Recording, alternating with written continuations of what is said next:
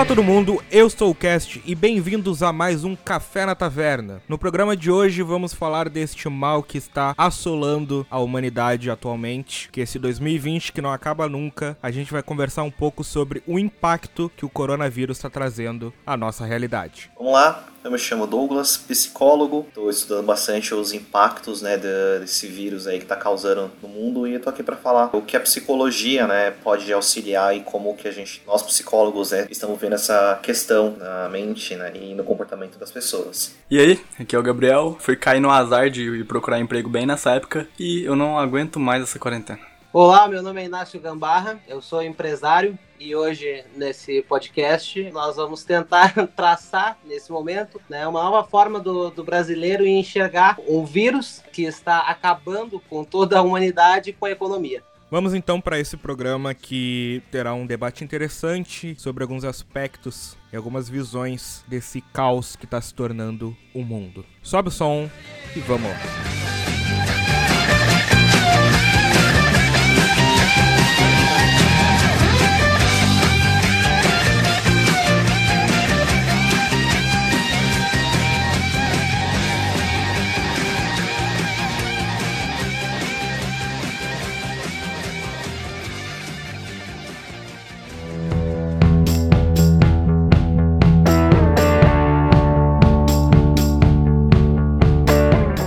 Detalhe aqui na edição, que este programa foi gravado no dia 24 de março, há praticamente um mês atrás. Então, obviamente, tem muita informação datada e desatualizada. Segue o programa. Antes de começar o programa em si, eu preciso fazer duas observações. A primeira, ninguém aqui é médico ou biólogo ou entende de vírus. A gente não tá aqui para falar do vírus em si. Se você deseja buscar informações sobre o vírus, por favor, procure o canal do Atila. Ele é doutor em microbiologia, ele é especialista nessa questão de virologia. Procura lá o canal dele, que ele é muito melhor gabaritado do que qualquer um aqui para falar. A gente hoje vai falar do impacto que esse vírus está causando nas nossas vidas, socialmente, psicologicamente, economicamente. A gente vai discutir um pouco sobre como que a gente está reagindo a essa situação inesperada que estamos vivendo atualmente. Em segundo lugar, por favor, se você está me ouvindo, leve isso a sério. A gente pode conversar e dar risada nesse programa inteiro, mas não é brincadeira. Se você pode, se você tem a possibilidade, fica em casa. Cuida dos mais velhos, cuida daquele pessoal que está dentro da zona de risco desse vírus. Se mantém em quarentena, afastado das pessoas. Não esquece de lavar as mãos, usa álcool gel sempre que puder, porque a situação é séria e quanto mais a gente se precaver, mais rápido a gente passa por isso e mais rápido rápido a situação melhora.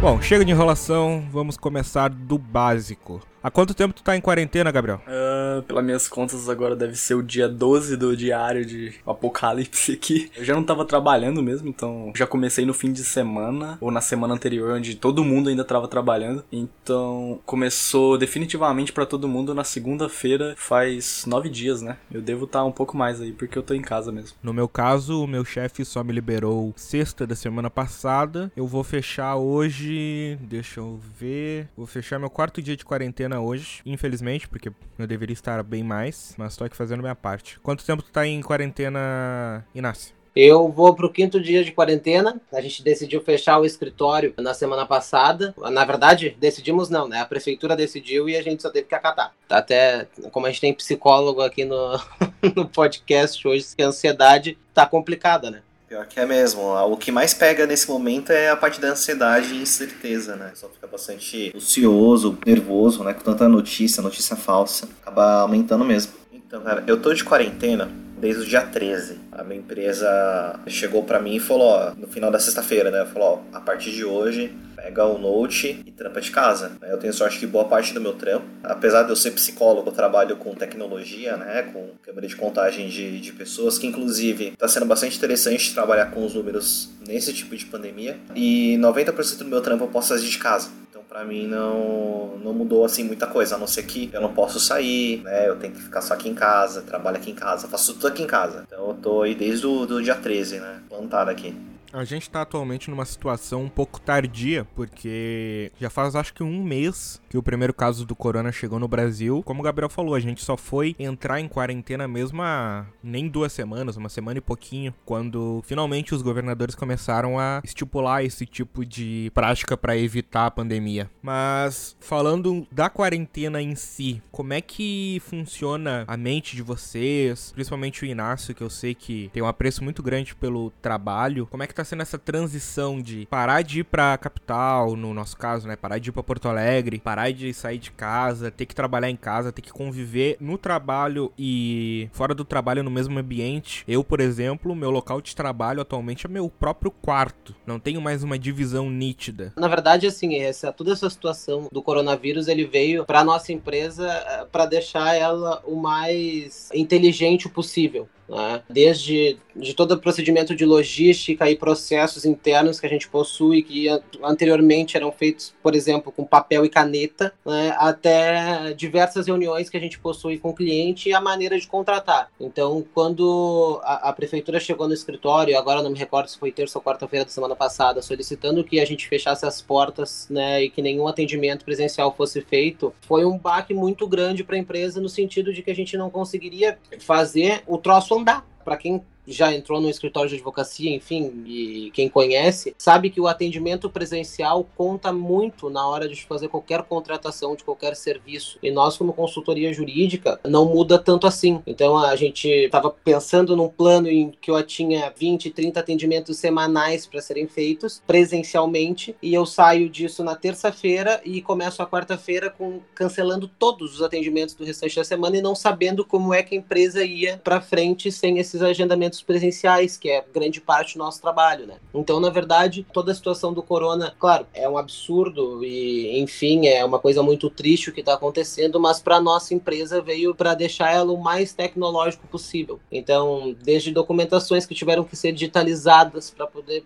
ter acesso a todo mundo dentro da empresa, até maneiras de se organizar que mudaram e a própria contratação, né, que passou a ser 100% por telefone, videoconferência e o procedimento de autenticidade de documentos, protocolo de processos. Então foi um baque muito grande que a gente sentiu realmente, né? Sem falar nas outras questões, inadimplência dos clientes que efetuam o pagamento, porque parou todos os setores da economia, uma coisa que afetou todas as áreas. Uma coisa interessante de se perceber é o legado, entre aspas, que isso vai deixar, porque querendo ou não, essa crise veio no momento que ninguém estava esperando. A gente viu ela vindo de longe lá da China, mas ninguém deu muita bola. Aí do nada, depois de um período de carnaval que o pessoal tá cheio de dívidas, que o pessoal não tem dinheiro guardado de repente pá, tem esse baque gigante que para o país inteiro, para o mundo inteiro, tanto que isso está se refletindo em diversos números, o dólar tá lá em cima, as ações de diversas empresas estão lá embaixo, bolsas tendo que parar de trabalhar porque senão ia quebrar o mercado inteiro. Isso querendo ou não vai acabar deixando um legado, assim como a inflação deixou para o brasileiro. Assim como no passado a inflação criou-se um costume de fazer compras do mês para evitar que o dinheiro perdesse valor, hoje isso olhando olhando no meio da situação, no meio da crise, é bem capaz de que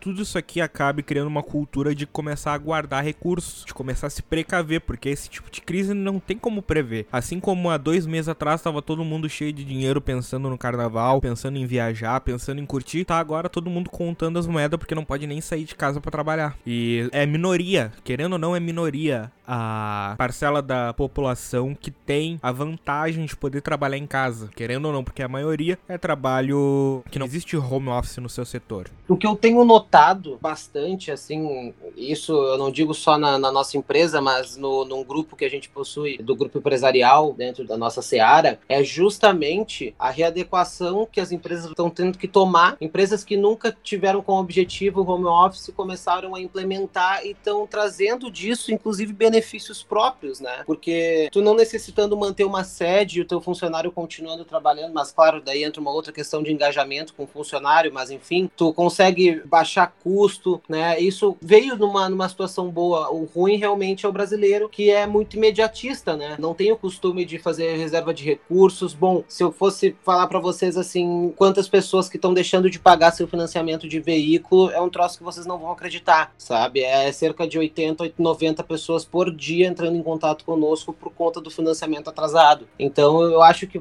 essa crise, nesse sentido, vai ser um marco histórico na vida do brasileiro para começar a se preparar para esse tipo de situação daqui para frente, com os setores todos parados, né? Motorista de aplicativo, gente, você não tem noção, motorista de aplicativo não está comendo em casa. A demanda caiu abaixo de 30%, é um troço absurdo.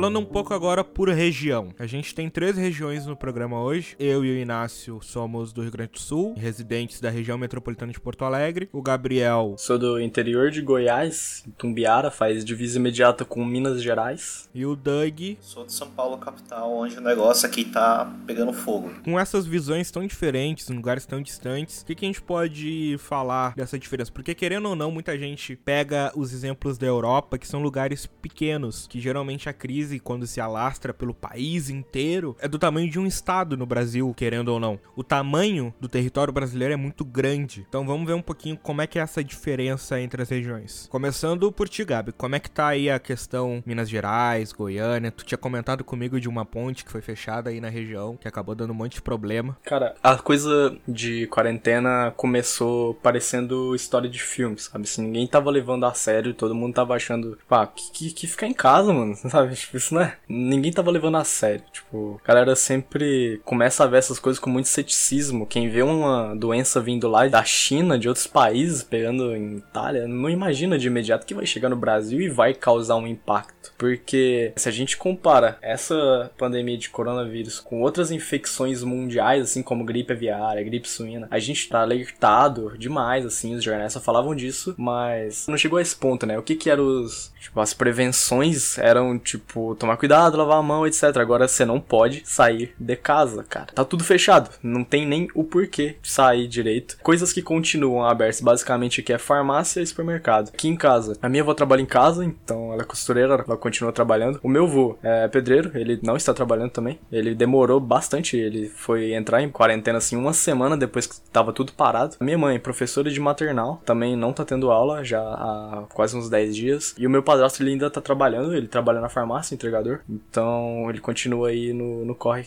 total. Mas é aquele esquema. Demorou muito para todo mundo entender que não devia sair de casa. Principalmente aqui no interior, que não existe fluxo de gente direito na rua, você vai pro centro, é difícil você achar o centro lotado, difícil você achar um lugar que tem uma aglomeração de verdade. Mesmo assim, a galera entrou de fato em quarentena, você vai andar na rua, não tem ninguém. Tem um ponto turístico aqui na cidade de caminhada, assim, que qualquer hora depois das seis, assim, vai estar tá lotado. Só vai não ter gente lá depois das 11 horas. Cara, não tem ninguém. Eu passei lá esses dias de carro, era umas oito e meia da noite e estava vazio, tipo, completamente isolado. Então tá muito estranho, tá realmente fora do habitual. E aqui tem duas pontes que dão passagem para Minas Gerais. Você é simplesmente atravessar a ponte você tá em outro estado, que conecta com a cidade de Araporã. E a galera de lá necessita muito aqui de alguns recursos que tem na minha cidade, que é um pouco maior do que lá. Então, para eles que precisam vir aqui para resolver pendências, seja lá de quais tipos que não tem alguma organização lá que resolve, uma dessas pontes foi interditada pela prefeitura da minha cidade, com uns blocos de cimento gigantescos. Simplesmente colocaram na frente da ponte. É uma ponte, inclusive, que é patrimônio histórico, assim. E lá não, não passa mais, não passa mais carro. Acho que até se você tentar atravessar de a pé, você vai ser barrado lá por policiais. A outra ponte que tem, ela não pode ser barrada. Ela é a 153, PR153, né? Essa ponte. E lá também faz o mesmo acesso quase que essa outra ponte. Mas só que é necessário, né? Para caminhões que vão transportar comida, etc. A 153 é gigantesca e ela é muito importante pro Brasil. Então ela não pode ser barrada. Então a galera ainda consegue passar por ela, mas uma delas já foi barrada totalmente. Tá bem estranho as coisas aqui. Chegando um pouco aqui no sul, falando um pouco da minha realidade. Cara, Porto Alegre, a última vez que eu vi Porto Alegre foi na sexta passada, quando eu tava voltando do serviço. E, cara, deserto tirando uma ou outra via que, querendo ou não, é aquele famoso funil, né? Todo mundo que tá na cidade vai acabar passando por ali, querendo ou não, que aí sim tinha um tráfego mais normal. As outras regiões, as ruas paralelas, os bairros mais residenciais, não tinha ninguém, meu. E isso foi tardio. Eu me lembro que na segunda-feira da semana passada tava tudo normal. Até na quarta-feira continuava tendo um tráfego normal de capital de estado. Só foi parar as coisas na quinta, que ficou mais ameno, e virou o deserto que eu tô falando na sexta. Eu fui, na verdade, para Porto Alegre ontem, pela manhã. Assim, o baque para mim, ele, ele foi no centro, no centro mesmo, que foi onde eu consegui entender que o troço tava caótico mesmo. Porque até então, quando chegou a determinação da prefeitura para fechar o escritório, eu fechei e vim para casa e daqui eu não sei mais. E eu fui obrigado a sair para pegar uma documentação que estava no escritório. E quando eu cheguei no centro de Porto Alegre de carro, eu notei que o troço realmente tinha tomado uma proporção bem maior do que eu imaginava. Só que a minha surpresa, ela veio na zona sul de Porto Alegre, que eu tive que dar uma volta por lá para entregar esses documentos que eu havia pego. E eu notei que tinham pessoas na rua caminhando normalmente, sem problema nenhum, uma realidade completamente diferente do que eu vi no centro de Porto Alegre e o que eu tenho visto aqui, inclusive, na região metropolitana, né? Eu não sei se tu teve essa mesma impressão, se chegou aí para aqueles lados, ou foi só sexta-feira mesmo e tu só teve essa, essa última imagem? Cara, eu tive um contraste gigante na sexta, quando eu saí de Porto Alegre e entrei aqui em Viamão, na cidade onde a gente mora. No que eu entrei, que no bairro onde eu moro, cara, parecia que nada tinha acontecido. As lojas tudo aberta, pessoal caminhando, pessoal conversando na rua, pessoal ali na praça. Foi, sabe, é aquilo que a gente tá falando. A consciência das pessoas demorou para cair e talvez ainda tenha um monte de gente que não caiu ainda a ficha de quão séria é a situação. Depois a gente conversa mais um pouco sobre essa questão de cair ou não a ficha, mas o contraste que eu tive na sexta-feira da semana passada entre a capital do Rio Grande do Sul e aqui pra cidade onde eu moro foi enorme. Parecia que, tipo, nada tinha acontecido. Tá? Era uma situação normal e Porto Alegre tava de feriado. Mas tu sabe que eu cheguei a uma conclusão, né? E o bom de ter pessoas de diferentes regiões do país no podcast hoje é justamente trazer esse contraponto, porque eu tive algumas reuniões com pessoas espalhadas no, no Brasil. Tive pessoas do Rio de Janeiro, uma pessoa de Bauru, e eu tive um outro contato com o pessoal de Minas Gerais. Minas Gerais e o pessoal de Bauru, segundo esses relatos ali, o troço realmente parou, o pessoal tomou essa consciência e decidiu se resguardar. E o troço estava sendo tratado desde esse primeiro momento, inclusive eu tive contato com eles antes mesmo de fechar o escritório. Realmente parou, o mercado estava funcionando, o posto de gasolina com horário reduzido, né? Eles me falaram que o posto ficava aberto até as 4 horas da tarde. No domingo ele não abria. Só que o que eu cheguei de conclusão, eu não sei se vocês vão concordar comigo, é que isso aí eu acho que é uma coisa muito do pessoal do Rio Grande do Sul. Eu não sei se eu posso encarar isso como uma prepotência ou algo do tipo, mas o pessoal do Rio Grande do Sul parece ser muito descrente. Cria-se umas teorias da conspiração em volta da pandemia, enquanto o resto do Brasil inteiro está adotando práticas de profilaxia para que o vírus não se espalhe no restante do país, o Rio Grande do Sul estava interpretando isso como uma maneira tranquila, né? Claro que agora o troço já tá um pouquinho diferente, né? Mas a visão que eu tive foi essa. Aquela velha máxima, né? Eu só acredito vendo. Tanto que eu vi uma mudança gigantesca aqui na região quando foi anunciado que teve o primeiro caso aqui em Porto Alegre. Que aí o pessoal ficou meio sério. Isso eu tô falando da minha própria vivência dentro do meu serviço lá com meus colegas de trabalhos. Quando chegou no Brasil, o pessoal tava tudo descrente. Quando foi pro Rio de Janeiro, São Paulo, esses estados mais ao norte, ninguém tava nem aí. Quando chegou em Porto Alegre, parece que a ficha do pessoal aqui no sul caiu, que é aí que o pessoal começou a olhar. Tem um colega que tem família, tem filhos, tem uma casa para sustentar, e aí que a real preocupação começou a bater neles, quando começou a ter casos na região. Porque até então é como o Inácio falou, ninguém tava levando a sério, ninguém tava dando moral pra seriedade desse vírus. Mas vamos então pro epicentro do país, vamos aonde tem o maior número de casos, onde tem o maior número de mortes, que é obviamente em São Paulo. Como é que tá o caos aí por volta daqui? Cara, é, o pessoal daqui também deu uma demorada para poder compreender o que o que realmente está acontecendo, né, para se recolher mesmo. Infelizmente tem muita gente que ainda está saindo, principalmente são trabalhadores Eu, assim, pelo menos que eu percebo, né? Eu moro numa região mais de comunidade, né? Na Zona Sul. E o pessoal daqui, eles não se tocaram direito semana passada, saca? Então, o pessoal tava indo para casa, tava fazendo churrascada, tinha boteca aberto, tinha vários comércios abertos e, sabe, como se nada tivesse acontecendo. E deu uma melhorada, né? O pessoal tá um pouco mais recolhido, mas ainda assim, ônibus tem bastante movimento, assim, de, de pessoas, né? Tendo que sair para trabalhar, as empresas não estão liberando. Eu percebi recentemente, né, que eu tive que sair ontem, inclusive, para ir no escritório, né, da empresa. A maior parte dos comércios realmente está todo fechado. Então só tem farmácia, supermercado mesmo, algumas lojas de conveniência e só. Então, o negócio aqui tá, tá, bastante sério. O pessoal também tá com medo. Eu sei que tem muita gente que tá com medo, mas também eu sei que tem muita gente que não tá nem aí, cara. Então, pra quem tá ouvindo esse podcast e não tá acreditando, tá achando que é só gripezinha,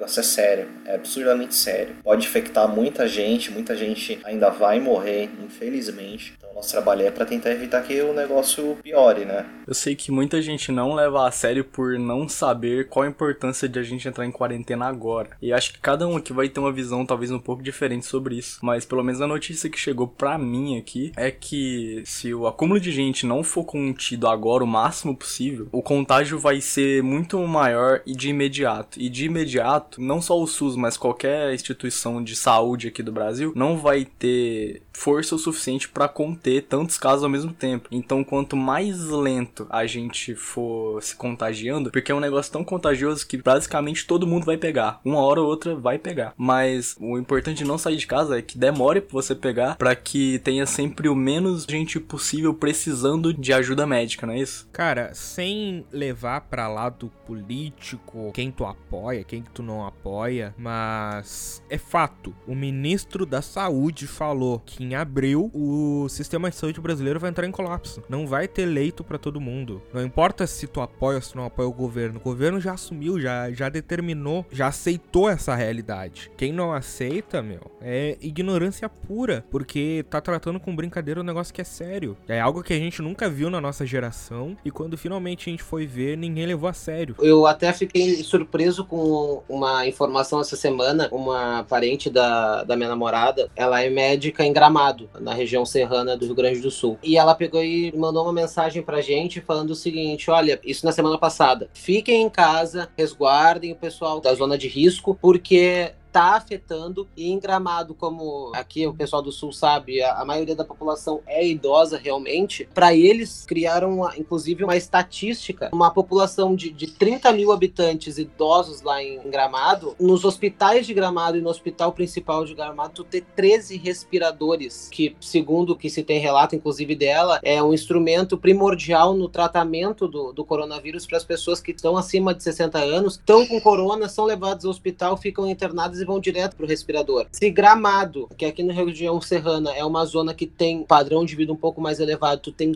13 respiradores, que eu fico pensando das grandes metrópoles. É o caos, é o caos. Vai acontecer o que tá acontecendo na Itália. O pessoal mais velho tá sendo deixado para morrer. Simples assim. Dizem que eles estão morrendo como heróis, né? Porque eles, com menos tempo de vida pela frente, morrendo assim, eles deixam leitos para quem é mais jovem e tá precisando mais, para compensar, né? Tipo, que essa galera mais nova vai vai viver por mais tempo casos curados. A gente pode olhar dessa forma poética, romantizada, mas tu pode discordar de mim, mas isso é errado. Tá completamente errado. Como é que tu vai simplesmente chegar uma pessoa num hospital e tu dizer, olha, não tenho o que fazer contigo, tu vai ter que morrer aqui? É muito crítico isso, cara. O que tá acontecendo é medieval. Parece que a gente retrocedeu 200 anos no tempo. Sim, eu não quis dizer de uma forma romantizada, mas que não tem jeito mesmo, não tem o que fazer, então pelo menos que seja que seja assim, né? Não sei. É o governo, ele tá com um negócio na mão que é muito complicado. Tipo, tá na mão da Itália assim, quem vai morrer e quem vai viver. Porque não, não tem como atender todo mundo. E aqui não vai demorar para chegar. A previsão é para abril o negócio entrar em colapso. E para mim faz todo sentido. Ainda mais que tem uma população agora que eu tava assistindo hoje os noticiários que vai começar a ser muito afetada, que é o pessoal de periferia, que tem problemas de saneamento básico, né? Quase não chega a água, tem problema financeiro, né? Para poder estar tá se prevenindo, né? Comprando álcool gel. Às vezes a pessoa não consegue nem comprar comida, imagina comprar álcool gel para poder se cuidar, saca? E quando chegar nessa população, o negócio vai aumentar absurdamente. Aí a gente pergunta, como é que vai assistir essas pessoas que estão na, na comunidade, saca? Quanto mais a gente se previne, menor é a chance do, do negócio ficar crítico. Mais ainda, né? Exatamente. Como o Inácio falou, se numa região extremamente rica, para quem não conhece, Gramado é uma cidade que a gente chama que é uma cidade gringa, constituída basicamente de imigrantes. Se tu pega fotos na internet, parece uma cidade europeia. E é uma cidade feita para ser turística, tem o Festival de Gramado lá que é famosíssimo. O pessoal que mora lá tem grana. E se para eles, que tem toda essa assistência, que tem todo esse recurso, vai ser difícil encarar a situação, imagina pro pessoal que vive em periferia, que não tem nem saneamento básico. Então, olha, a situação no Brasil, a recém começou a ficar ruim, isso vai feder muito ainda. Isso não é querendo ser profeta do caos, querendo falar de fim do mundo, mas é tratando da realidade. É um vírus que infecta muita gente e vai infectar cada vez mais porque o pessoal não tem levado a sério, as medidas não têm sido adotadas e as regiões menos favorecidas vão ser as mais prejudicadas. É, e que me trouxe também um contraste muito grande, talvez não seja a situação de nenhum de nós aqui dentro do podcast, mas hoje eu ouvi no, no Instagram um psicólogo, daí até o Douglas vai conseguir nos ajudar em relação a isso, falando que talvez aqui no Brasil, além da precariedade nos agentes públicos, especificamente na área da saúde, nós temos um agente que veladamente vai afetar também, que é justamente o psicólogo psicológico do pessoal. Ele, inclusive, trouxe um índice, mas eu nem vou me dar o trabalho de repassar aqui, porque eu não sei a procedência disso aí, mas de suicídios por conta da situação financeira. Eu fico pensando nesse pessoal que não vai ter como sobreviver de maneira alguma, tirar sustento de maneira alguma. Como é que vai conseguir se manter se a gente for parar para analisar países mais desenvolvidos conseguiram combater isso em 90 dias? Como que o Brasil vai reagir nesse momento? Será que a gente vai ter essa capacidade? O brasileiro vai ter essa capacidade de se reorganizar, assim como o japonês teve, né? Como o italiano, enfim, acabou caminhando no mesmo ciclo que a gente. Mas será que a gente vai ter essa capacidade? Cara, eu não sei se vocês chegaram a ouvir um áudio que viralizou de um brasileiro que mora na Itália. E ele tava mandando um áudio pro amigo dele, assim, e esse amigo dele repassou, né? Ele falava, cara, aqui não tenho mais o que comer. Meu trabalho tá parado, não tenho onde comprar. Eu tô tendo que comer pipoca, velho, todo dia. É o que eu tô tendo aqui, porque não posso sair. Se você quiser que hoje ou amanhã eu vou tirar a foto para te mandar aqui de um morto sendo tirado debaixo do meu prédio aqui, velho. Pode ter certeza. E o cara desesperado, falando pra galera assim, ó, não é brincadeira. Aí, brasileiros que estiver me ouvindo, não é brincadeira. Para essa merda. Se falaram que é, que é quarentena, fica na porra da sua casa, porque olha como é que eu tô vivendo aqui, cara. Não faz, o Brasil não tem estrutura para isso. Se a Itália não teve, o Brasil vai se fuder se não fizer essa merda agora. E o cara tava falando com o máximo de emoção possível, assim, para convencer a galera, porque o maior canal de convencimento que tá a gente tem aqui no Brasil é a TV aberta. E acho que o ponto que menos convence é que, por mais que eles falem disso o tempo todo e toda hora e só disso, eles falam demais com profissionalismo e a galera não precisa de profissionalismo nem decência, eles precisam de alerta, precisam de um clima de alarme mesmo, tipo, pra te acordar, pra você ver o que, que tá acontecendo e que vai dar ruim se você não tomar atitudes. Só que precisa ter um pouco de cuidado para como que essa informação é passada, né? Se for passar com tanta veemência como esse, esse rapaz, eu tive a oportunidade, né, de ouvir esse áudio, de como esse rapaz passou, pode gerar pânico. Isso é verdade. Então precisa tomar um certo cuidado para poder, né, passar essa informação aí e se gerar situação de pânico, o negócio vai, vai piorar bastante.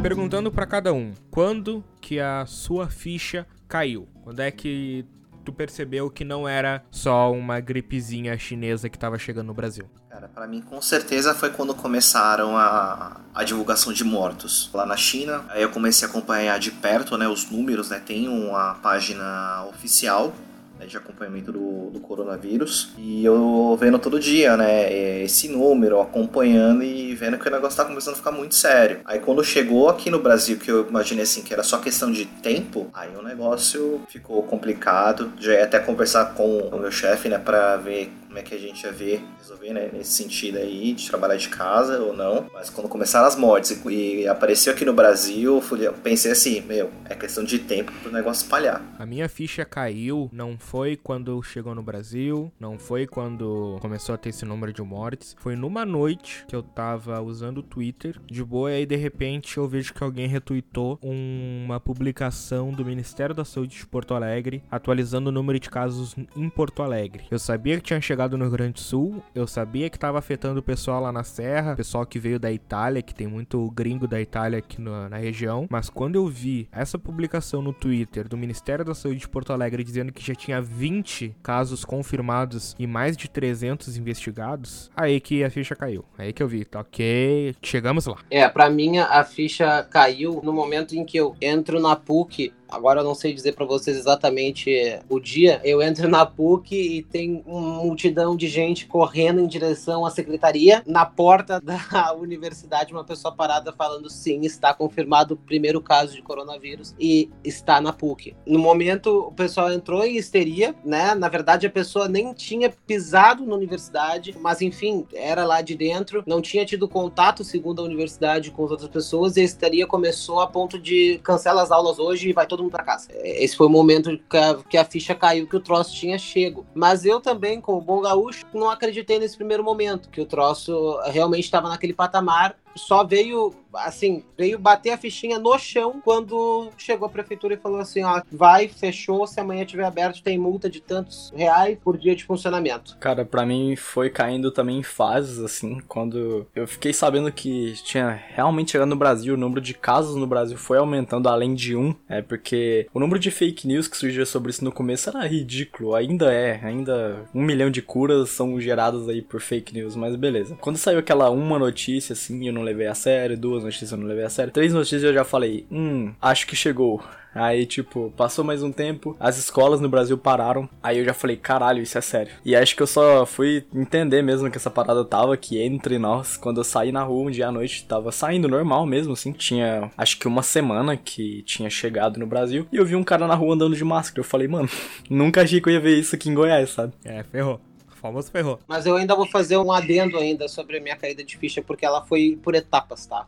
a, te a, terceira e última etapa foi eu chegando na casa da minha sogra, que eu tinha que pegar alguns documentos que eu tinha deixado lá, porque eu fui me espalhando por tudo quanto é canto. É inacreditável, né? O Inácio, ele dropa documento, né? Ele tá andando no ônibus, há um documento aqui. É, tem um documento, tem que pegar. Ele vai na casa da namorada, toca um documento ali. Eu vou me espalhando. E eu fui pegar o documento, quando eu cheguei, eu entrei na garagem da casa. Normalmente, quando eu chego, eu aviso ela, ó, oh, Karine, tô chegando, abre pra mim, abre o primeiro portão, eu entro com o carro, ou desço a pé e ela abre o segundo, e o segundo portão não abria. Não abria, simplesmente não abria. Daí eu comecei a ligar pra ela, olha, o segundo portão não tá abrindo e tal. Daí ela falou assim, e nem vai, já deixa tuas coisas aí no cantinho, vai entrar, passar o gel no corpo inteiro e vai direto pro banho. Tipo, minha sogra falando assim comigo. Então eu pensei assim, meu Deus, ou a casa aqui dela é um epicentro pro coronavírus, que ele está personificado aqui dentro, ou alguma coisa está acontecendo no mundo que eu não tô tendo notícias, né? E daí depois, obviamente, fui parar para analisar e realmente o troço estava caótico, né? Bom, se eu for relatar, vai ter mais 200 vezes que caiu minha ficha, mas acho que a última foi essa aí. e ela estava certo o tempo todo. Tem que ouvir a sogra, meu. E sempre a sogra quer te dar uma porretada na cabeça, ela quer te ajudar. Pois é, eu não sabia naquele momento, eu confesso que eu fiquei meio confuso. Para trazer um pouco de utilidade para esse programa, pra gente não ficar só falando de coisa ruim e tal. Doug, hora de colocar suas cartas na mesa. Vamos falar um pouco sobre saúde mental. Um dos maiores problemas, em minha visão do século 21, é a saúde mental. Questão de depressão, questão de ansiedade. Como é que a mente humana, em pleno 2020, consegue encarar essa crise gigante? Como é que seria a forma certa de tratar esse assunto? E como é que as pessoas, tu que estuda bem da área, estão reagindo a isso? É para levar na calma, não é? É para ser histérico? Como é que tu leva a sério sem levar pra histeria? E como é que tu relaxa no assunto sem acabar ignorando ele, como algumas pessoas estão fazendo? Primeira coisa mais importante, né? É, não tem como a gente falar para as pessoas ficarem sempre calmas, porque se a pessoa ficar calma demais, ela relaxa, né? Aí não segue orientação, né? Descuidados. Ou seja, a pessoa ela precisa saber que existe um risco dela para passar o contágio, né, para as outras pessoas, as pessoas ficarem infectadas. A mídia tá bombardeando a gente o tempo inteiro de informação e infelizmente esse excesso de informação vai fazer mal pra galera. Imagina a seguinte situação: você liga a televisão, só tem coronavírus, coronavírus, coronavírus. Aí acabou um programa de coronavírus e começou a passar, sei lá, uma novela. Aí você vai para outro canal, coronavírus, coronavírus. Você vai começar a ficar com as paranoia absurdas, saca? Porque você só tá pensando naquilo. E a mídia, como nós já conhecemos, elas querem todo minuto ali da, da sua atenção pro canal delas, né? Então, isso infelizmente é uma, é uma atitude que não é saudável pra gente, né? Nesse momento, tem algumas coisas que a gente pode fazer, né, para poder manter o máximo possível da calma, né, e tratar a nossa mente, né, que nesse período aí é que acaba sendo mais afetada. Para a gente que tá dentro de casa, né, é, é interessante a gente criar rotinas, né, principalmente para quem tá em home office, Cara, continua sua rotina como se você estivesse indo para a empresa. Um exemplo, eu entrava no trabalho às 9 horas da manhã, acordava às 7 e saía às 8. Eu faço a mesma coisa. Acordo às 7, tomo meu banho, tomo meu café, me visto e eu tenho um, um canto específico para poder trabalhar. Porque na minha mente, eu tô no trabalho, eu não tô em casa. Tenho horário de almoço, tenho horário para voltar pro trabalho e até o fim do expediente. E para quem não trabalha, né, cara, cria rotinas também, vê coisas que você gosta de fazer, coisas que precisam fazer dentro de casa. Tem muitos cursos online gratuito, tem muita plataforma que está oferecendo muito curso online, então é, é uma oportunidade interessante, né, para você poder estudar e capacitar, até mesmo porque quando essa pandemia acabar, o conhecimento que você pode ter adquirido durante esse período de quarentena, você pode usar para arrumar um emprego, se aprimorar. O máximo que você conseguir tornar esse tempo que você está em quarentena em atividades úteis, né, lúdicas, ou sei lá, assistir sua série, ler seu livro, se exercitar dentro de casa, cara, preenche seu tempo. E uma recomendação mais importante também é não é que você não tenha que ver as notícias, mas procura ver só uma vez por dia, sabe? Elege um, um jornal, assiste ali, vê como é que tá. Só, você não precisa ver todo dia, senão isso vai te deixar mais ansioso, mais nervoso. A sensação de claustrofobia pode aumentar muito grande porque você tá dentro da sua casa, mas você não pode sair. A ideia de você saber que você não pode sair já é sufocante. Então, quanto mais você conseguir direcionar sua atenção para outras atividades, vai ser melhor para você, melhor para as pessoas que estão à sua volta. Você entender que você estando dentro de casa, você está ajudando a conter o vírus, ou seja, você está ajudando as pessoas dentro de casa. Uma coisa que eu tenho visto muito na internet recentemente, que aí tu pode esclarecer pra gente se realmente funciona ou se é só efeito placebo, é a quantidade gigantesca de gente que tem feito conversas quilométricas através de chamadas de voz, seja no WhatsApp, seja aqui no próprio Discord, seja no Skype da vida, de pessoas que pra passar o tempo na quarentena têm se conectado através de e e-mails online para conseguir falar com outras pessoas, para conseguir ter uma interação social, mesmo a gente estando preso nesse isolamento social. É exatamente isso. O isolamento é físico apenas né? isso não te impede de se comunicar com as outras pessoas, né? Manda mensagem, manda áudio, faz ligações, redes sociais. Procure se comunicar com as pessoas da forma que você conseguir. Posso dar um exemplo disso? Pode falar, mano. Amanhã é meu aniversário e, tipo, o que, que vamos fazer? Só pra não passar em branco. Vou juntar com os amigos no Discord e passar o dia jogando e tal, velho. Não é porque você tá preso em casa que você tem que se isolar, cara. Pode fazer um puta rolê, pode fazer um bolo aí na tua casa, chamar geral, uma chamada de vídeo, voz, sei lá, e conversar, velho. Vai, vai ser legal, confia. Nesse tipo de situação, quarentena, isolamento social, a gente não pode sair na rua, ter contato com outras pessoas. Quais seriam os cuidados a mais que teriam que ter com o tipo de pessoa que já possui uma deficiência? Uma pessoa com predisposição à depressão, ou uma pessoa muito ansiosa, ou uma pessoa que tem essa paranoia de isolamento. Como é que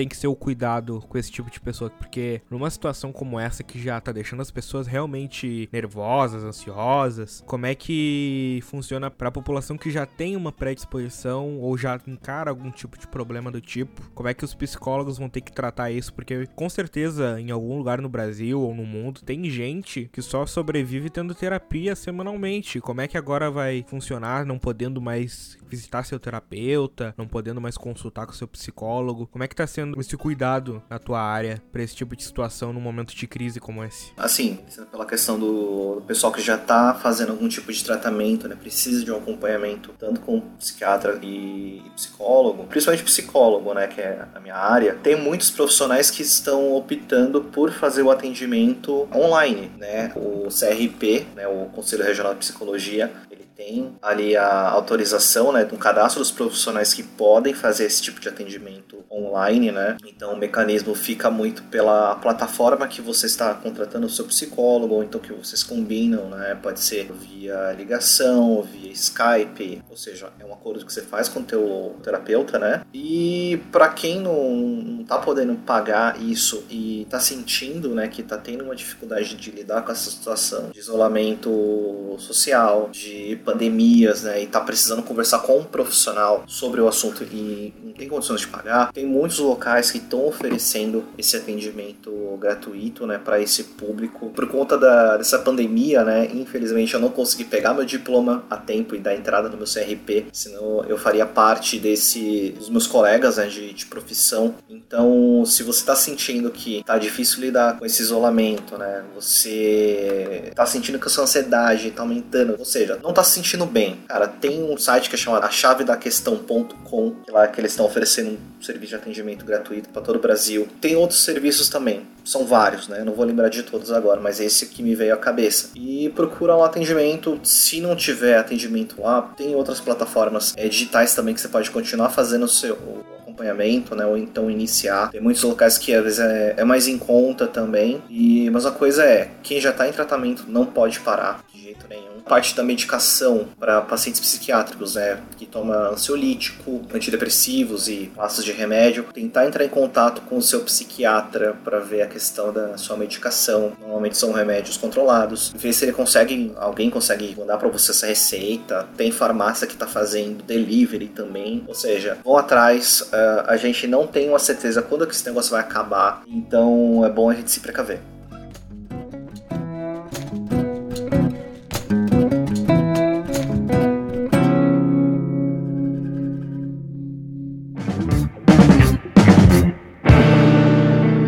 Então chega de falar de tragédia. Vamos aliviar um pouco a conversa. Vamos maneirar um pouco nosso tom. Porque querendo ou não, é como o Doug falou, a gente não pode ficar viciado na situação, porque senão cria-se um, uma histeria que não faz bem para ninguém. Então, pra mudar um pouco do assunto, mas também não saindo do tema. Quando vocês veem a situação que a gente tá se metendo, a situação do Brasil, do mundo, qual é o primeiro filme que vem na cabeça de vocês? Eu sou a lenda. Pra mim é a série The Rain, que você não pode sair se não se chover ali, você pega a doença e morre. É, eu ia dizer o The Rain também. Na verdade, eu me senti no The Rain com a situação da minha sogra, inclusive. É que você tem que ser totalmente isolado picado e lavado antes de Exatamente, entrar. a cada vez que tu vai pra rua. Uma coisa que eu sempre via na internet é aquele pessoal compartilhando fotinha de ah, eu queria viver num mundo tal, ah, eu queria viver num mundo X, no mundo Y. E agora a gente tá dentro do mundo do fim do mundo, meu. E aí, como é que tá a situação de vocês? Tá, a galera tá reclamando, né, velho? Cara, tá uma merda, mas dá pra. É que nem o Doug falou, dá pra usar esse tempo a favor, não precisa só sofrer, não, sabe? Em casa dá pra fazer tanta coisa. Quem tiver net, quem tiver um PC, um celular, cara, o tanto de curso que tá em promoção é absurdo, velho. Hoje mesmo eu comprei um curso, velho, pra fazer aqui. Tô usando esse tempo a meu favor, por mais que eu esteja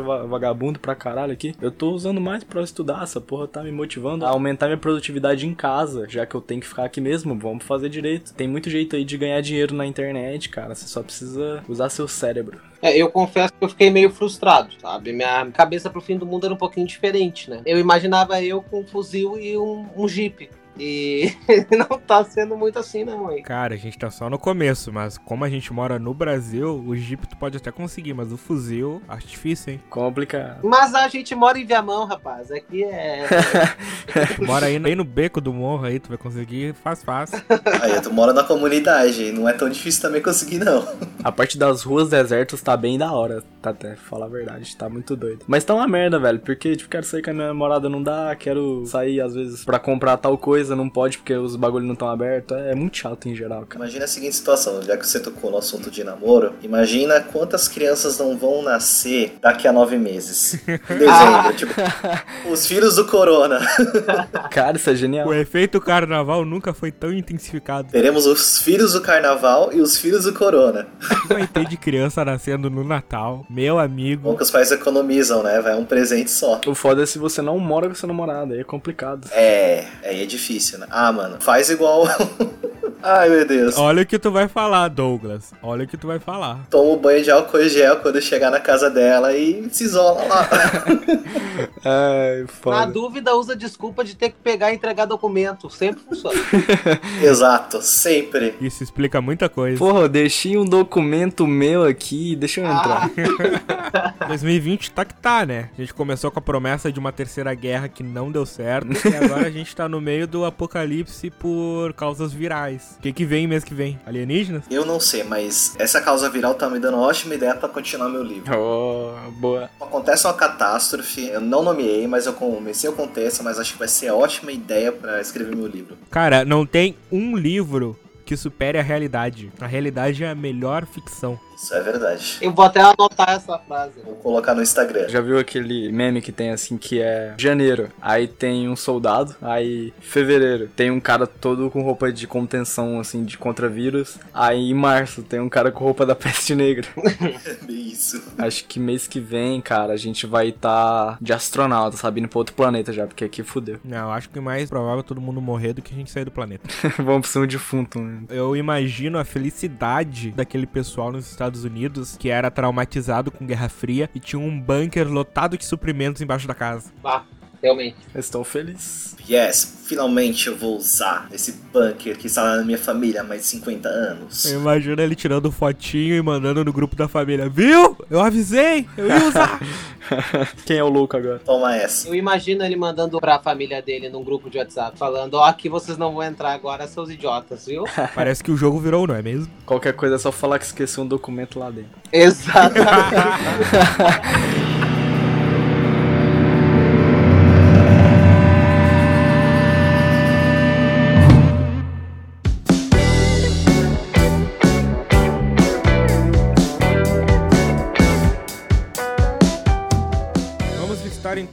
alguns filmes, séries e jogos de apocalipse, de fim do mundo, que são piores do que a realidade. Eu já até sei qual jogo você vai falar. Cara, tem muito, velho.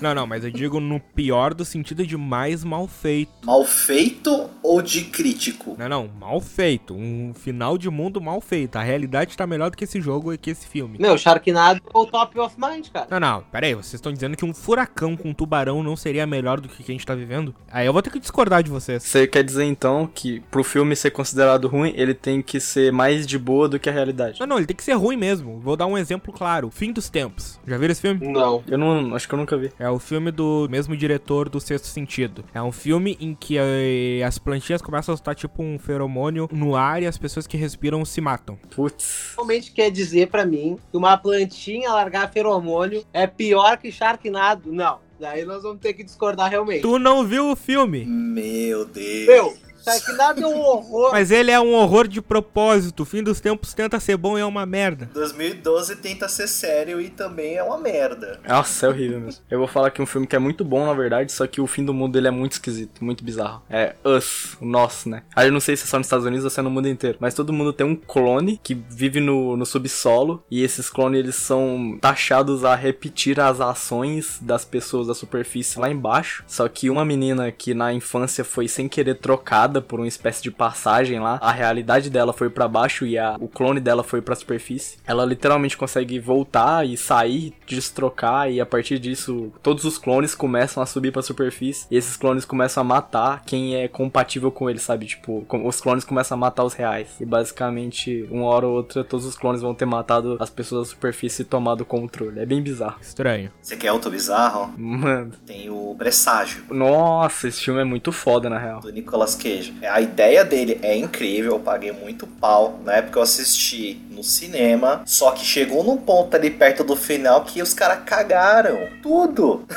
eu não vou falar o que que é, mas tipo, assistam. Eu não vou dar spoiler, tudo bem que é um filme antigo, né? Mas tipo, 2009, mas assistam para vocês entenderem do que que eu tô falando. Eu acho foda. O filme tem uma premissa muito foda, mas chegou num momento ali que eu achei que, mano, não. Quando tu falou Nicolas Cage, eu já achei que era aquele filme O Apocalipse que ele fez em 2014, aquele filme é muito ruim. Mas não, não, é. Esse que tu falou eu não sei qual é. O A Legião, vocês já viram? Já, caralho, isso é bizarro. É outra porcaria também. Tá, defina aí, qual é o fim do mundo? É monstro, mutante, bicho. Ah, na verdade, assim, o Arcanjo Miguel, o objetivo dele é anunciar que o bebê de uma garçonete lá dentro do filme tem que ser protegido para garantir a, a sobrevivência da, da, raça. Basicamente é isso. Eu não me lembro agora se é uma fumaça, se é uma poeira, enfim, que ataca e deixa a pessoa maluca, a pessoa quer comer as outras e eles ficam numa trama dentro da própria lanchonete. É um troço ridículo. Não só isso, eles não só querem comer o galera, mas eles viram uns monstros. Bizarro. Exato. E só que tem uma cena bizarra de uma senhora, não sei se tá, tu te lembra dessa cena do filme. Sim. Que a senhora escala a parede. Pra mim, a pior cena desse filme, mais fodida, é a do carrinho de sorvete, o caminhão de sorvete. Meu Deus, velho, o que, que é aquilo? Ah, sim. Mas eu não sei se vocês sabem, tem uma continuação desse filme. Meu Deus, eu não sabia disso. Nossa, acho que não sabia não. É uma série de TV que foi baseada, né, dentro da história do filme. E ela foi produzida, sabe por quem? Por quem? Diga. Pelo Sci-Fi, a responsável do Sharknado. Puta merda, tá aí, tá explicado. A perseguição. Quer ver algo melhor ainda do que essa notícia? Teve duas temporadas. Puta que pariu. Esse é o problema, né? É a reincidência no erro. Ah, Sharknado já tá no 7, eu acho. É aquele japonês que passa tipo uma lâmina invisível no mundo inteiro e corta todo mundo pela metade. É o quê? Isso aí, eu me lembro disso aí. O seu Castilhos lembra também. Eu lembro, né? A gente tem história aí. Eu não me lembro o nome do filme, Eu também não. mas eu sei do que, que você tá falando. Cara, aquilo é bizarro, que é escroto pra caralho. Tudo corta, caminhão, tudo, casa. A gente sabe, para quem não tá entendendo, no passado, vai fazer uns 4 anos já, eu e o seu Inácio aí fizemos um canal no YouTube. Coisas de adolescente de ensino médio que não tem que fazer. Absolutamente. E numa dos vídeos que a gente fez, eu botei ele e um outro amigo nosso a reagir exatamente a esse filme que tu tá comentando. Tem um filme de fim do mundo que eu acho bem ruim. Não sei se vocês concordam comigo. Vocês já viram aquele É o Fim? Não me recordo. Acho que não. É um filme de comédia com o Seth Rogen, o James Franco, o Danny McBride, o Jonah Hill. Sim, sim. Vi, vi, já vi isso aí. Que é tipo as celebridades de Hollywood no fim do mundo bíblico. Ah, mas olha só, eu vou ter que defender os caras, tá? Esse filme nasceu pra ser ruim, assim como o Sharknado. Será que foi? Eu acho que sim, cara. Que é muito ridículo. Eu achei uma porcaria, mas eu já tava esperando uma porcaria quando eu apertei pra assistir. Agora eu quero assistir. eu, me lembrei agora de uma série que eu vi no Netflix há muito tempo. Z Nation. Não sei se alguém já teve o desprazer de olhar essa.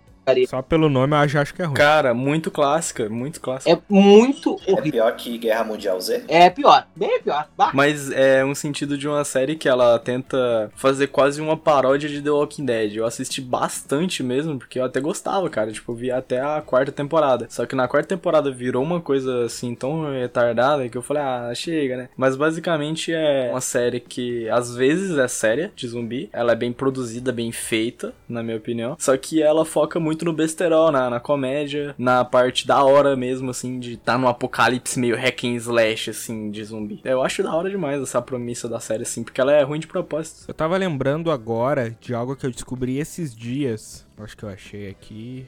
Aham. Vocês já ouviram falar de Dead Set? Já ouvi falar, mas não sei o que, que é não agora. Um seriado de terror britânico que foi feito em 2008. É o fim do mundo, só que na perspectiva dos participantes do Big Brother. Meu Deus. Como assim? Como é que os caras que estão dentro da casa, sem contato com o exterior, vão reagir ao fim do mundo quando ele acontecer e ninguém lá dentro souber? A gente vai ver na íntegra isso aí. É, tá acontecendo agora, porra. Vida real, cara. Mas não sei se vocês sabiam, mas é uma semana atrás, ou um pouco mais, eles anunciaram pros, pros brothers lá. Sim, eles falaram. Isso foi pressão pública, porque eles não iam falar. Sim, não ia. E a galera ficou chocadíssima, assim, ficou tipo, ah, caraca. Mas todo mundo, umas minas chorando, a galera perguntando da família. Mas deve ser bem estranho estar tá lá, né, velho? E eles falaram que não vão terminar o programa, não vão. Agora virou questão de sobrevivência, né? Eles estão mais seguros lá. Agora eu não posso sair da casa, porque senão eu posso pegar coronavírus. tu vai pro paredão e tu tem risco de vida, né? Exatamente, cara. O paredão significa sair pro fim do mundo. Eles estão no paraíso. É vida ou morte. Já sai com corona no peito. Irônico seria se um dos participantes pegasse corona. Caralho. Mas esse negócio só aumentou a tensão lá agora. Quem sai se fudeu muito. O que tem gente que comprou o pay-per-view pra ficar vendo na quarentena não tá escrito, meu. Puta que pariu. Os caras tá ganhando muita grana com isso aí. Tem muitas linhas de comércio que tá ganhando um dinheiro absurdo com isso. Cara. Pode ter certeza disso.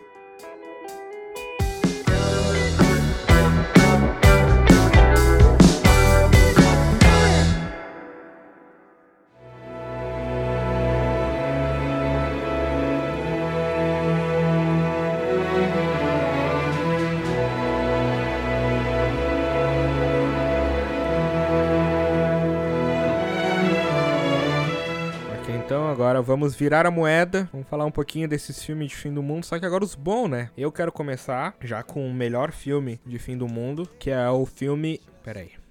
esqueci o nome dele. Ótimo. É, perfeito, maravilhoso. eu não quero falar o nome errado, eu me lembro de um nome, mas eu não tenho certeza se é esse. Que é aquele do Michael Bay. Armageddon. Começando essa lista, obviamente, com o melhor filme de fim do mundo com temática de meteoro já feito na história da humanidade, com essa maravilha que é Armageddon. Quem aí já viu? Eu não me recordo. Eu não assisti, mas vou assistir hoje ainda. Também não vi, não. Como ninguém viu essa beleza da sétima arte? Eu, eu, sei que é muito famoso, mas eu acho que eu nunca vi. Pera, não, não é aquele com o Bruce Willis? Exato. Ah, não, esse filme eu assisti. Tem aquela música tema, linda e maravilhosa. Que o Michael Bay tem a excelente ideia de pegar um bando de perfurador, aqueles caras roots, pedreiro, e tem, se eu não me engano, algumas semanas, alguns meses, no máximo, para treinar eles na NASA para virar astronauta e explodiu um meteoro antes que ele chegue na Terra.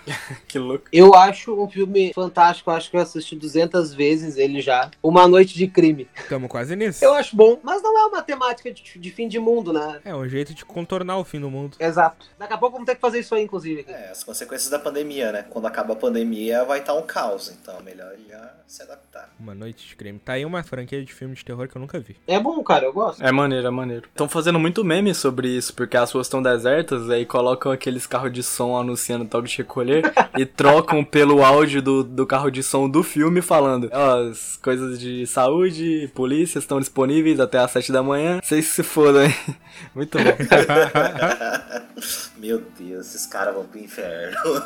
Sem escalas. Eu já vi uns três memes diferentes sobre exatamente sobre isso. Não, e brasileiro que é brasileiro sabe fazer meme na pior situação, né? Véi, entra no Facebook só vai ter meme disso, muito bom. Deixa eu só mencionar dois filmes assim, de apocalipse. São filmes assim que eu acho muito fodas assim de fim do mundo, que é O Livro de Eli. Nossa, muito foda. Bom, muito bom. Cara, é muito bom. E o Eu Sou a Lenda. São dois filmes assim que eu acho fantásticos assim de fim de mundo. É, não vou discordar. O Eu Sou a Lenda, ele é um negócio que foi subestimado, na minha opinião. Ele tem uma premissa muito foda, mas que nas três adaptações eu acho que existem do livro, os caras não conseguiram fazer muito bem.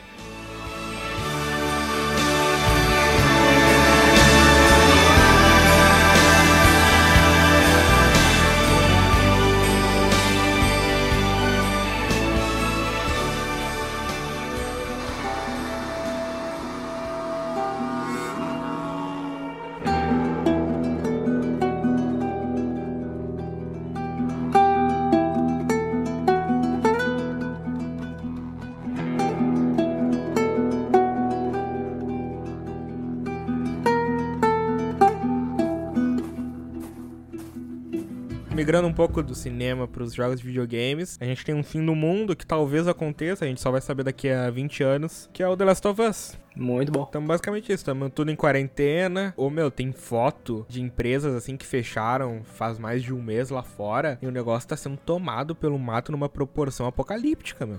que louco. Estamos quase vivendo essa realidade. Tem um que eu gosto muito. Ele foi muito hateado, né? Mas eu gosto pra caramba, que é o Dead Island. Muito foda. Eu gosto muito dele. Porque assim, é um jogo que você pode matar zumbis sem se sentir culpado a história é de menos. Então, você vai lá, você crafita suas armas e você mata zumbi de várias formas possíveis e imagináveis. Então, então por isso que é divertido. Cara, a gente esqueceu de falar de um apocalipse zumbi tosco. Dos jogos, Dead Rising. Dead Rising. Nossa, é tosqueirão. É bem, é um Hack Slash tosqueirão, o maluco tem a força pra levantar uma geladeira e tacar no zumbi, muito bom. Mas falando aqui de um jogo de zumbi que eu gosto também é State of Decay, é isso? Acho que é. É muito bom. Muito da hora, né, cara? Principalmente o 2, melhorou muito o jogo. Tá, pra não dizer que a gente tá fugindo do assunto, Doug, Manda, Teboiô. essa. da tempo aí. Eu tô assistindo Naruto, cara. Cheguei a quarentena faz com as pessoas, né? Tá tudo virando otaku. Eu tô terminando o Naruto Shippuden. Tô vendo se talvez eu vou assistir Boruto. Tempo livre, né, cara? Aí, a gente vai passar esse bloco mesmo sem falar de The Walking Dead, vai atrair hate, hein? Pois é. Caguei. Meu Deus. Filha da puta. The Walking Dead é muito bom. The Walking Dead é foda, né? A gente nem precisa falar porque é óbvio. Se é pra falar de série de apocalipse que começou bem e tá uma merda, a gente tem que falar de Supernatural. É verdade. É. É que chega aquele momento em que não tem mais o que fazer, né? É o que tá acontecendo em ambas. The Walking Dead eu assisti até quando apareceu o governador. Pouco depois disso, pra mim, assim, cagou toda a série. Cara, você assistiu pra mim até onde vale a pena. Depois só se você gostar muito mesmo. Ali daquele ponto acabou. Dali pra frente, até a sexta temporada, só se você gostar muito, a partir da sexta é só amor mesmo que faz você continuar, mano. Porque tá foda. Eu vou pras HQs, meu jeito. Eu fui pros livros e me fudi no segundo livro, que é muito chato, mas o primeiro é muito bom. É, o primeiro eu também concordo. Pra não dizer que a gente tá fugindo do tema, Doug, o quão saudável ou o quão não saudável é pra pessoas verem, consumirem, assistirem, ouvirem esse tipo de conteúdo de fim de mundo na atual situação que a gente tá? Cara, se for do jeito que a gente tá fazendo, eu acho que é muito benéfico. Porque assim, primeiro, a gente fala né, as nossas impressões em outros locais também, né, pra, pra gente saber como é que tá, pra gente se situar. A gente passa informação em seguida, cara, a gente descontrai. Para esse tipo de situação, quanto mais a gente conseguir descontrair, relaxar e ficar o máximo tranquilo possível, melhor, entendeu? Mas será que, por exemplo, algo que tu tinha falado antes, que não é bom que a pessoa fique muito histérica olhando o noticiário o tempo inteiro, não tirando o olho do jornal, ficando olhando cada notícia que sai no Twitter? Será que para esse tipo de pessoa, essa pessoa que é muito impressionável, será que é recomendável para ela ficar assistindo esse tipo de filme, ficar consumindo esse tipo de conteúdo? Eu não acho que a pessoa consumir esse tipo de conteúdo, né, possa causar algum problema grave, assim, em qualquer circunstância, né, mas é claro, né? É, depende da mente de cada pessoa. Se você sentir que, sei lá, você está assistindo um filme e está começando a ficar um pouco mais nervoso, um pouco mais ansioso, para, ver outras coisas, outro conteúdo, para você não, não ficar ansioso demais, né? Sair da sua zona de conforto. Mas se você é de boa, cara, tá, tá tranquilão, só consome e vamos esperar acabar esse negócio aí.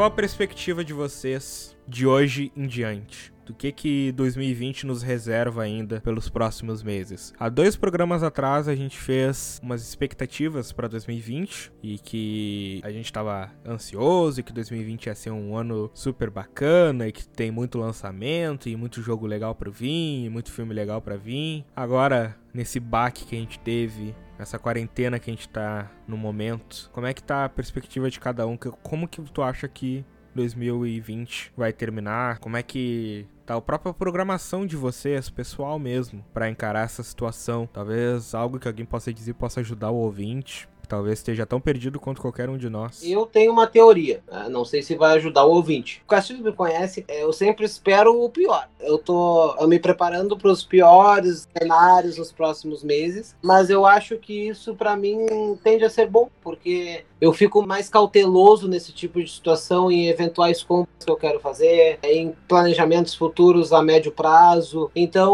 o que eu tenho feito e a minha prospecção é sempre esperando o, realmente o pior, né? E isso tem me ajudado a me manter com o pé bem no chão. Então acho que isso é um ponto e é o que eu tenho visto assim, o que eu tenho prospectado aí para frente. Eu já tenho temido muito pela economia do futuro, cara porque vai dar uma quebradinha complicada, o custo de vida vai aumentar. E eu tô com muito medo de que isso fique por muito tempo e que me atrapalhe com planos futuros, cara. Eu pretendo, tipo, um pouco mais pra frente começar a trabalhar e é, daqui um pouco mais mudar de cidade, fazer faculdade, essas coisas. E, cara, se o Brasil quebrar por muito tempo com isso não conseguir se erguer a tempo, é, provavelmente alguns dos meus sonhos de futuros breves, assim, vão ser adiados inevitavelmente. Eu vou ficar muito triste se acontecer. Mas eu tô levando de boa a quarentena. Eu acho que todo mundo devia tentar ver o melhor nisso, por mais que seja foda e chato, mas tenta usar o seu tempo aí que você tá tendo livre a seu favor. Quantas vezes a gente não acordou pra escola ou pro trabalho e pensava, porra, hoje eu só queria poder trabalhar em casa, fazer essas porra, só que sem sair daqui. Essa é a chance que você tá tendo, mano. Então aproveita. Se não tiver tendo chance, corre atrás de, de outros meios, cara. Você tem que manter sua renda. Então vai pra internet, vai fazer coisa que você consegue vender, consegue ensinar. Se você tem é especialista em alguma coisa aí, manda vídeo aula, velho. Cara compra mesmo e é isso aí. Vambora. Cara, apesar de um psicólogo ter uma visão bastante mais no chão mesmo, as coisas elas ainda estão acontecendo. A curva de, de infecção, o impacto que isso vai fazer na, na parte da economia ainda está acontecendo, né? Ainda não tem como a gente ter um número exato. Então, pelo menos uma previsão que eu imagino que vai isso, sei lá, talvez até próximo do fim do ano. As coisas que a gente pode fazer de momento, né? Que na verdade a gente precisa focar mais no que a gente pode fazer agora, nesse momento, para o nosso futuro. Isso a gente já pensando que a economia já vai estar tá quebrada, então a gente já precisa pensar em formas para a gente fazer hoje de se capacitar, de se precaver, economizar, ou seja, tudo que a gente pode fazer para poder passar da melhor forma possível pela crise que vai chegar. Porque a gente ter a ideia de que não vai ter uma crise futura é muito ilusório saca? A gente tá na Disney. Se preparem pro futuro, precavejam, economizem, façam o melhor possível que vocês puderem para poder enfrentar essa crise da melhor forma possível. Façam acompanhamento com, com terapeuta se vocês tiverem condição, tá? E é isso aí, cara. Eu tô bastante preocupado com a empresa que eu tô trabalhando. Isso é meio nítido, né, para as pessoas que eu conheço. Porém, a gente está tentando tirar o melhor possível da situação, né? A gente está tentando usar essa crise, nessa pandemia, como uma oportunidade para poder oferecer coisas novas. Então, é, é, meio como a gente faz com os problemas da vida, né? Quanto mais a gente reclama desses problemas, maiores eles ficam, né? E são sem solução. Então, se a gente procura formas inteligentes, formas alternativas de lidar com aquele problema ou até mesmo ver aquele problema como uma oportunidade, quem for por essa linha de raciocínio vai lidar muito bem com a crise que, que tá para chegar. Cara, momentos alegres na nossa vida, eles tendem a passar rápido em nossa percepção, mas acabam por permanecer na nossa memória, permanecer no nosso ser por muito tempo. Tanto que muitas vezes a gente acaba recordando eles de uma maneira extrapolada ao que eles de fato foram. Por outro lado, momentos ruins, eles tendem a se arrastar na nossa percepção de vida normal, só que quando eles passam, eles não tendem a ficar presos a gente. A gente pode acabar lembrando, pode usá-los como forma de crescimento, mas eles tendem a se diluir com o tempo conforme novas vivências vão acontecendo. E é isso que eu tenho a dizer sobre essa crise que a gente está vivendo. É uma crise que ela é forte, ela vai abalar todos os setores da sociedade. Ela já está abalando todos os setores da sociedade, mas assim como muitas outras que a humanidade já encarou, ela vai passar. Quando ela passar, a gente mal vai lembrar que ela demorou tudo que ela demorou. Então, você que tá me ouvindo, não fique histérico, não entre em pânico. Eu não sei qual tipo de situação tu tá, eu não sei qual tipo de vivência que tu tá passando, qual o nível do problema que tu tem que resolver. Só que histeria não é a solução. Se tu perdeu o controle, o problema que já é grande vai se tornar ainda pior. Então descansa, segue as orientações do Ministério da Saúde, procura jeitos de conseguir contornar essa situação, procura ajuda, esteja atento às notícias, que é o melhor que a gente pode fazer na situação que a gente está no momento porque é uma situação difícil. Esse programa mesmo é uma prova disso. A gente passou a maior parte dele falando sério, vai terminar ele falando sério, porque querendo ou não a situação é assim. Desculpa se você que tá ouvindo queria descontrair mais, queria um programa de risada. Eu prometo que no mês que vem a gente volta à programação normal, com assuntos variados da cultura pop, dando risada, falando de alguma coisa interessante do entretenimento. Só que a gente realmente precisava fazer esse programa, a gente realmente precisava parar esse tempo para discutir um pouco a nossa realidade, porque é, é como o Inácio falou lá no meio do programa, é algo que marcou a história para sempre. Daqui a 10, 15, 20, 30 anos, os filhos, os netos das pessoas que estão aqui, das pessoas que estão ouvindo, vão comentar sobre o ano de 2020, vai estar escrito nos livros de história. A gente está vivendo a história como nossos pais viveram nas piores crises que eles encararam, como nossos avós viveram nas piores crises que eles encararam. Faz parte do viver. Tem momentos bons, tem momentos ruins. A vida funciona desse jeito. Então, para você que tá me ouvindo, eu lhe desejo uma boa quarentena. Pega todas as dicas dos guris, se capacita, estuda, não desperdiça seu tempo, porque é um tempo que não volta. Talvez a pior parte dessa quarentena seja realmente o gasto do tempo, porque é um, o tempo é a única coisa que não vai voltar depois de toda essa crise, porque eu creio, eu confio que a economia vai voltar. Pode demorar, pode ser rápido, mas ela vai acabar voltando. A sociedade vai voltar a se reorganizar. Pode ser daqui a um mês mês, pode ser daqui a seis meses, pode ser só daqui a um ano, mas isso vai acabar acontecendo. Então não desperdice esse tempo, aproveita da melhor maneira que tu puder, fica em casa, fica com teus familiares, não sai na rua, segue as orientações, porque quanto mais rápido todo mundo seguir, mais rápido a gente passa por isso e mais rápido as coisas voltam a ser como sempre foram.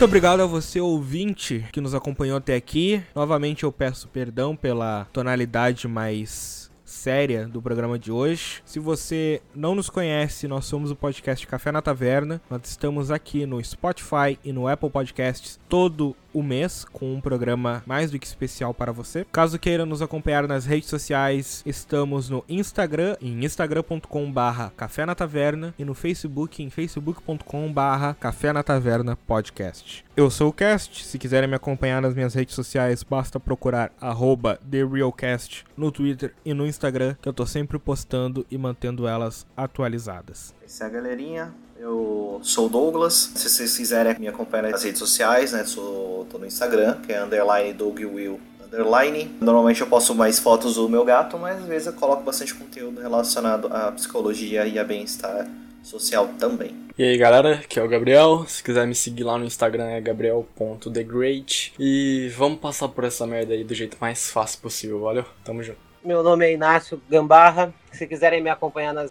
sociais é arroba Inácio Gambarra em todo canto. Vamos utilizar, como falado já no podcast por todo mundo, o tempo de maneira com que a gente consiga reorganizar a cabeça e se preparar para os próximos dias aí, quando a economia retomar, para que a gente possa seguir vivendo como se nada tivesse acontecido. E se você precisar também de algum auxílio nesse momento em relação à sua reestruturação financeira, dívidas que poderão vir a acontecer no Brasil inteiro, é só acessar www.flexsoluçõesdiv.com.br ou nas redes sociais Flex Soluções. Ok, então, muito obrigado e até mês que vem.